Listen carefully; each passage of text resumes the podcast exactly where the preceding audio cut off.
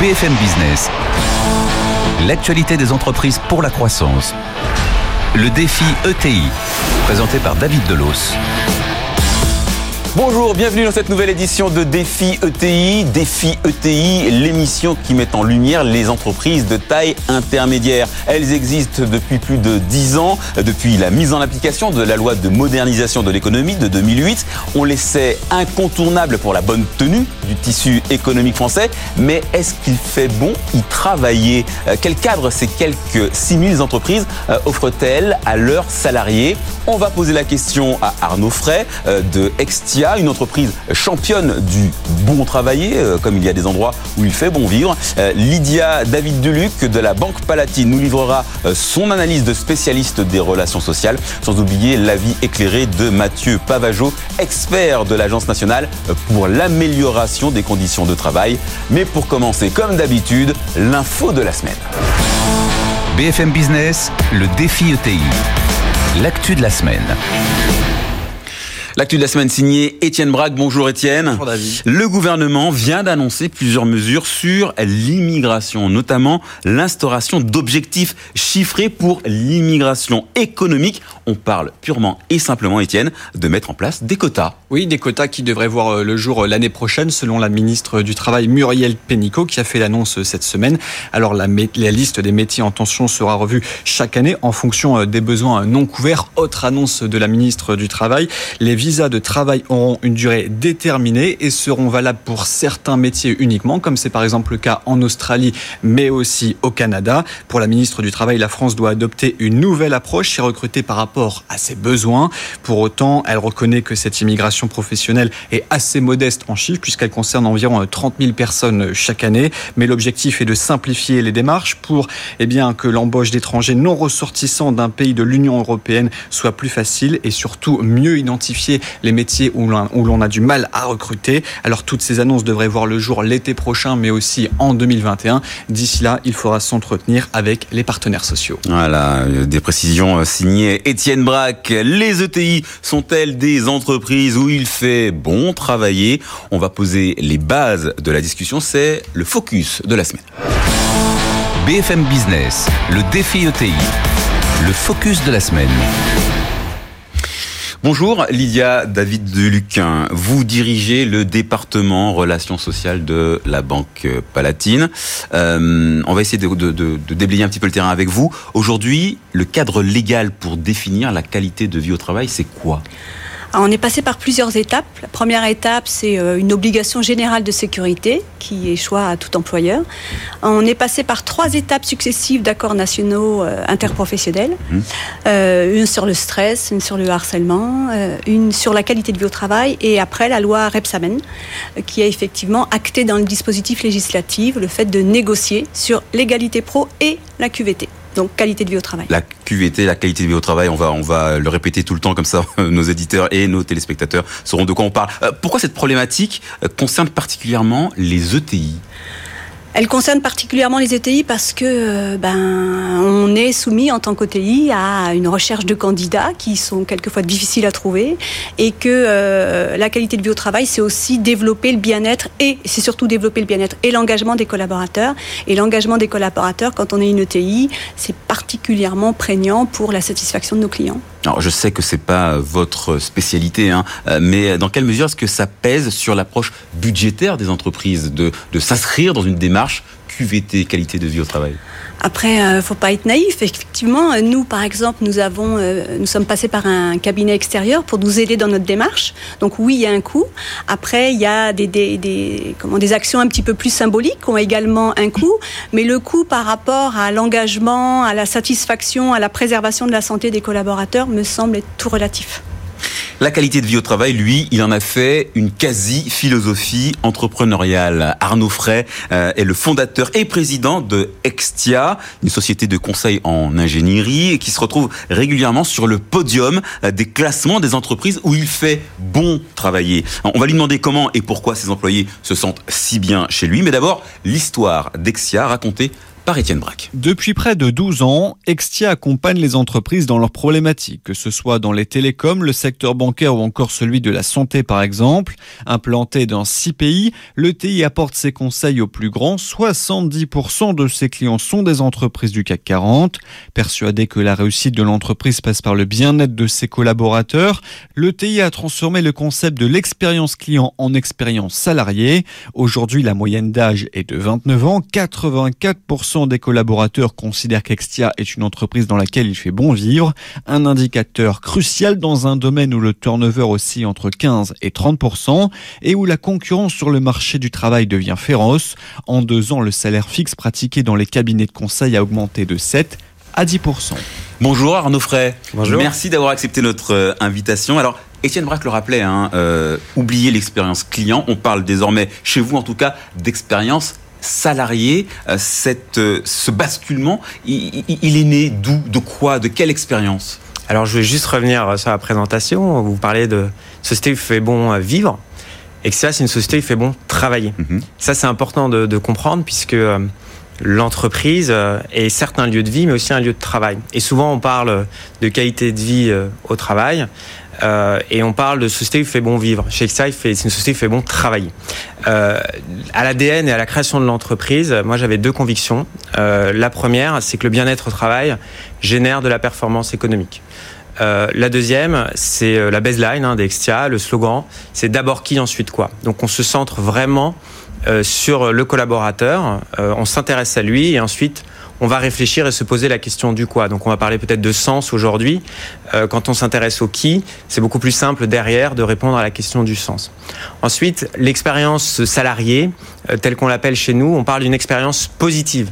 Ce qu'on attend euh, chez Extia, c'est que chaque salarié qui travaille avec nous, quelle que soit la durée de son travail et de son expérience avec nous, il vive une expérience positive. Que ce soit un an, cinq ans, dix ans Voilà, plus que la durée de son travail avec nous, ça va être la qualité de l'expérience qu'il vit. Alors, on va dire bonjour à, à Mathieu Pavageau, euh, directeur technique et scientifique à l'ANACT. On va d'abord euh, essayer de, de- de comprendre ce que vous faites, hein, l'ANACT mode d'emploi, à quoi ça sert l'Agence nationale pour l'amélioration des conditions de travail. Bonjour. L'ANACT existe depuis 1973. Euh, L'ANACT, c'est une, agence qui a toujours euh, travaillé dans le sens euh, du, du progrès euh, des conditions de réalisation du travail, euh, de euh, l'accompagnement euh, du changement au sein des entreprises, euh, les progrès en la matière. Voilà, c'est toujours une agence qui a œuvré dans ce sens-là Une agence d'État, on est bien d'accord. d'État inscrite, ancrée sur le territoire, euh, des agences régionales, dans chaque région une agence régionale.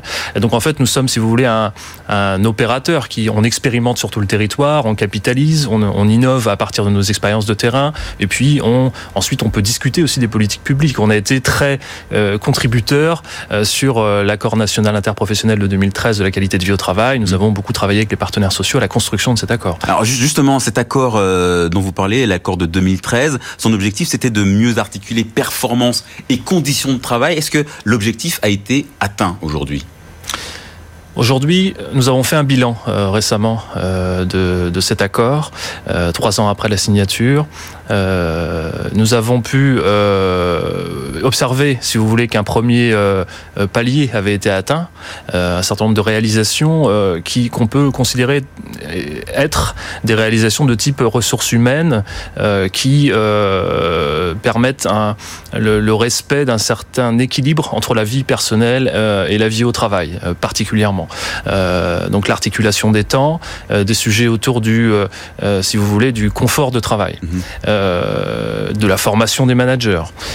Là où nous en sommes aujourd'hui, c'est de réussir à, à passer le cap, à tenir le cap, d'une part, de continuer à travailler dans, dans, dans le sens de l'amélioration de la qualité de vie au travail, mais en, en s'adressant vraiment au sujet opérationnel, c'est-à-dire de réussir finalement, principalement aujourd'hui dans une période où il y a une intensification des changements dans beaucoup d'entreprises. Beaucoup d'entreprises ont besoin de changer, ont besoin de se transformer euh, euh, technologiquement, euh, la révolution numérique, etc. Dans cette période-là, nous avons particulièrement besoin de nous concentrer sur les effets de ces changements et qui conçoit ces changements au sein des entreprises, donc d'accompagner ces constructions-là. Alors, qu'est-ce qui a changé? Parce que j'ai l'impression que c'est devenu un véritable sujet aujourd'hui euh, dans euh, la population active, euh, que d'avoir de bonnes conditions au, au, travail. Ça veut dire qu'on ne travaillait pas bien, qu'on se sentait pas bien dans son entreprise avant justement cette, cette prise de conscience, Arnaud Fray alors c'est vrai que nous, depuis la création, ça fait partie de l'ADN de l'entreprise. Moi, je me réjouis de voir que depuis euh, quelques années, euh, c'est un sujet qui devient central et tout le monde en parle. Alors les détracteurs diront que de temps en temps, on en parle un peu trop, on fait du bruit autour de ça, c'est de la communication. Moi, je dis le contraire, je dis que c'est un bon premier pas, c'est un sujet dont on parle aujourd'hui, ça devient une préoccupation majeure. Donc certaines entreprises ont des problématiques soit de rétention de salariés, soit de recrutement, donc pensent pouvoir contourner ces problèmes-là par euh, finalement un artefact, mais il faut pas prendre le salarié pour un idiot. Moi, c'est ce que je dis tout le temps. Et de manière générale, c'est mieux de prendre personne pour un idiot. Donc, euh, ils sont pas dupes. En revanche, toute amélioration de leurs conditions de travail, euh, tout sens qui va être donné à leur action, les responsabiliser. Hein, donc, en ce sens, on parle souvent de management agile. Euh, leur faire confiance, ça crée des prises d'initiative. Et après, chaque salarié, et c'est le cas de l'écosystème Extia, va être force de proposition lui-même et va s'emparer du sujet de sa qualité de vie au travail. Alors, euh, Lydia David Duluc, euh, la Banque Palatine, c'est la banque des ETI, mais c'est aussi une ETI, on a tendance à, à, à l'oublier, et elle a engagé cette démarche QVT, qualité de vie au travail, euh, il y a euh, il y a quelques mois maintenant, quelques euh, plus un que, peu plus. voilà plus. On a on a fêté notre premier anniversaire et effectivement. On était arrivé au bout de notre plan action sur le stress et on a négocié un accord à l'unanimité avec les organisations syndicales qui comprend sept grandes thématiques qui sont les grandes thématiques relevées par la NAG sur l'environnement de travail, sur les relations au travail, euh, sur la reconnaissance. Et on a 44 mesures. 44 mesures. 44 pas beaucoup. mesures. Alors, c'est toute la difficulté, je trouve, et si euh, je peux me permettre d'avoir un conseil à donner euh, aux personnes qui nous regardent et nous écoutent, euh, effectivement, c'est la QVT, c'est un peu une pelote de laine. Donc, on va commencer à tirer un certain nombre de choses, et puis on va avoir plein de composantes autour. Donc, à la fois, il faut commencer par des actions symboliques. Nous, c'est vrai que c'est plus que symbolique, parce a le corps social est en attente, mais autour du télétravail, énormément d'attentes sur le télétravail. On a effectivement également expérimenté sur le travail sur quatre jours, mais on a travaillé sur les conditions d'accompagnement du changement, euh, du changement également. Donc la difficulté, c'est pas partir tout azimut et évidemment prioriser les actions. Et je trouve que c'est ça le, plus difficile. Et quelquefois, on a des actions euh, qui sont juste symboliques. Euh, J'ai vu votre baby foot. Peut-être c'est symbolique. Nous, on fait des fruits frais. C'est symbolique, mais ça renvoie aux personnes qu'à un moment ce ne sont pas est... des mesures gadgets. On parle de ping-pong, on parle de, de, de baby Moi, je dirais foot, pas on ça. parle de, de, de, de, de, effectivement de petits paniers de fruits frais. C'est pas juste des gadgets. Moi, je dirais pas ça. Je dirais que c'est, on renvoie quand même à un moment, c'est un petit pas qu'on porte attention à la personne. Et c'est juste le début de quelque chose. Mathieu Pavajou, vous avez l'air d'accord. Vous opinez du chef, en tout cas. Je vois que vous avez la, le, sens de la manœuvre. C'est-à-dire, évidemment, nous, à l'ANACT, euh, on, on, considère ces mesures-là comme très périphériques, euh, que euh, ont peut-être effectivement un intérêt quelque part. Je dirais, ça renvoie quelque chose. On peut pas le nier. Euh, maintenant, pour nous, c'est très périphérique. Disons qu'aujourd'hui, on observe quand même, si vous voulez, globalement, dans les grands traits, une intensification du travail, une difficulté, en France en tout cas, à être au rendez-vous en matière d'autonomie dans la situation de travail, en matière de qualité de la participation dans les entreprises. Pourquoi? Pour réussir à mieux euh, travailler sur les conditions de réussite des changements. Les entreprises, un salarié sur deux est exposé à des changements euh, dans les 12 derniers mois. Je veux dire, c'est ça. Donc c'est ça qu'on regarde nous, c'est-à-dire qu'effectivement il y a plusieurs items à adresser, mais il y en a quelques-uns qui sont très dominants dans le lot, qui agissent sur l'engagement euh, des salariés, sur le, vécu du travail, sur sur la situation de travail en général. Et c'est cela nous qu'on va aller regarder précisément. Donc c'est comment on est capable de se concerter dans les entreprises pour réussir des transformations. Si vous voulez, on a des cas très précis. Hein. Nous, on est très proche des entreprises euh, moyennes, petites, moyennes, grandes. On les connaît bien. On a eu des exemples récents, si je peux me permettre un, concret, un petit exemple très concret euh, d'une entreprise qui s'appelle Coveris, qu'on a déjà fait témoigner aussi sur des plateaux à l'occasion de webinaires, qui euh, nous explique, si vous voulez, qu'ils ont euh, voulu installer un robot en bout de chaîne, bon, euh, comme beaucoup d'entreprises, une nouvelle technologie euh, pour mieux répondre à un client, coût, qualité, délai. Et si vous voulez, ils, ils, ils, se, ils ratent, quoi. Ils ratent le changement. Ils s'en rendent compte. Démotivation des collaborateurs, qualité qualité des produits en baisse, etc. Donc voilà, une, un, ratage complet. retour d'expérience, analyse. Qu'est-ce qu'ils constatent? Qu'ils n'ont pas fait les, si vous voulez, en amont, ils n'ont pas associé les salariés à l'étude du process général de fonctionnement de l'entreprise pour implanter cette technologie au milieu. Donc ils ont loupé tout un tas de, de déterminants, si vous voulez, liés à l'organisation du travail et à la coopération. Et voilà. Et donc ils ont, ils ont pris cet enseignement-là et depuis ils travaillent, si vous voulez, sur un autre mode. Ils ont installé un mode de transformation concerté, comme on pourrait l'appeler. Arnaud Fray, ça vous parle Oui, je peux compléter là-dessus. Il y a un concept agile qu'on utilise énormément chez Exia, c'est celui qui fait c'est celui qui sait. Donc ça veut dire quoi? Ça veut dire que euh, les salariés qui font au jour le jour vont être à même d'être force de proposition, de savoir finalement ce que le client euh, souhaite, quels sont les changements qu'ils doivent opérer. Et c'est chez Exia ce qui se fait euh, très régulièrement, c'est on demande l'avis des salariés, on leur dit voilà, on envisage d'avoir cette évolution-là. Qu'est-ce que vous en pensez? Qu'est-ce que vous voulez? Qu'est-ce que vous pensez qu'on doit faire? Et en fait, ce qu'il faut comprendre, c'est que l'intelligence collective, elle est nettement supérieure à l'intelligence et à la mienne. C'est horrible de dire ça, mais c'est la vérité. Euh, et il faut le comprendre et l'intégrer à tout niveau dans l'entreprise. Et ce qui est difficile, parfois, je pense, c'est euh, faire vivre et opérer ces changements, euh, des fonctionnements qui sont un peu archaïques, euh, du chef qui a forcément raison. Et c'est ça la vraie souffrance au travail pour moi. Lydia David, mm. la banque, c'est un mm. secteur traditionnellement ancré dans une forme de, de j'allais dire de, de tradition. Hein. Est-ce que être agile comme ça, c'est quelque chose qu'on peut envisager dans, dans le milieu bancaire? On y a beaucoup travaillé déjà parce que en tant que petite parmi les grands, on a plutôt intérêt, nous, à la Banque Palatine, d'être super agile, parce que notre concurrence, elle ne nous fera pas de cadeaux. Quoi. Et, les, salariés, euh, ils, réclament d'avoir euh, voix au chapitre? Bien sûr, euh, ben, comme tout, tout, en chacun. À la fois, ils réclament d'avoir voix au chapitre, de développer leur autonomie, leur prise d'initiative, leur responsabilité. On a beaucoup travaillé, pour rebondir sur ce que vous disiez, sur la conduite du changement, et on a interrogé les parties prenantes en aval du, en amont du changement, en aval du changement pour bien mesurer à la fois leur contribution et si euh, euh, ils en comprenaient les tenants et aboutissants et en quoi ils voulaient être acteurs de ces changements-là.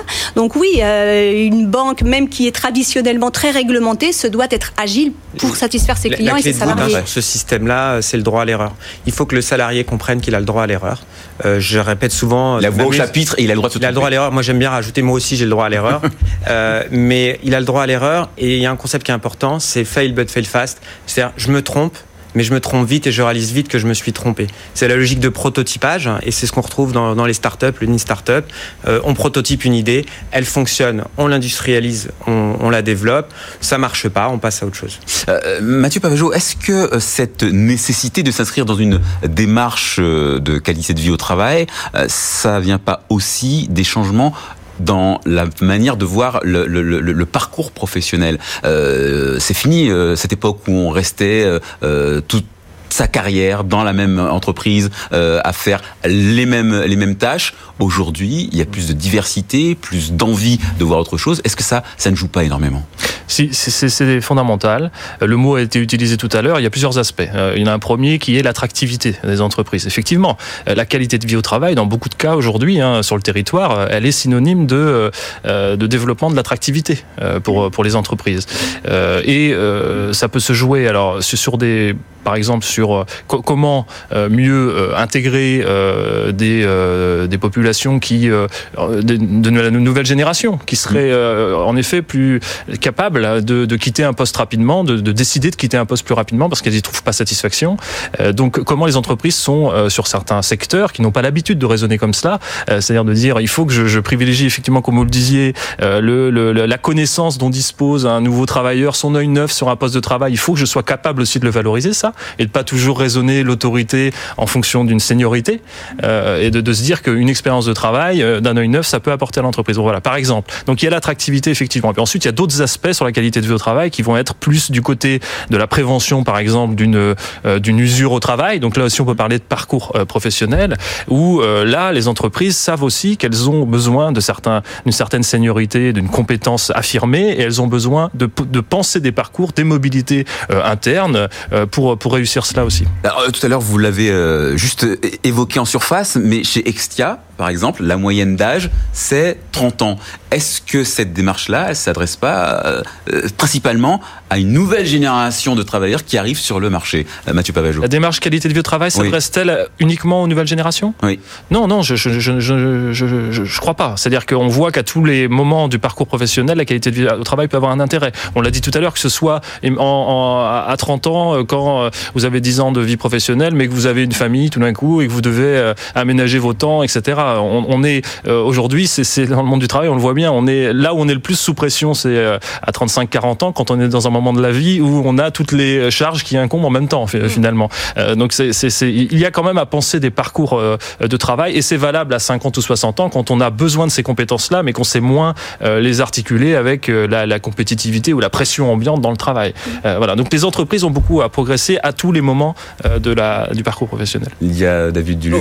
Oui, je, je vais dans le même sens. Et puis en fin de parcours professionnel, on a des fois également d'autres sujets. On est aidant familial. Donc effectivement, ça, ça fait partie également de la Que de pouvoir accompagner les collaborateurs qui sont aidants parce qu'ils ont un parent qui est à accompagner en fin de vie ou en maison de retraite et qu'il va falloir du temps libéré pour ça, l'énergie libérée pour ça et qu'on a tous à y gagner à être, nous, entreprises proactives sur le sujet et leur proposer des, solutions. Les ETI françaises sont donc en quelque sorte condamnées hein, à, appliquer des, démarches de qualité de vie au travail. Est-ce qu'il y a des exemples autour de nous, euh, chez nos voisins, les pays européens par exemple, euh, qui euh, qu'il faudrait qu'il faudrait suivre? Je ne sais pas si vous avez regardé dans les pays du Nord par exemple, s'il y avait des, des, des, exemples à suivre absolument. Mathieu Pavageau. Oui, oui, si vous voulez, je, commençais un tout petit peu à le dire tout à l'heure hein, sur le registre de l'autonomie et, du participatif en France comparé aux pays du Nord notamment, on est on est un peu en difficulté, on est un peu en retard. Disons si on peut le, regarder sur une, une ligne un peu de, de, maturation ou de maturité, on serait, on serait un, un petit peu en retard. Mais ce n'est pas qu'un retard, c'est aussi une, une, autre, une, une, autre culture, une, une autre construction Ça, des modèles. Il y, y, y, a aussi un, un changement de culture qui est en train de se, de se, de se, qui est en marche en France?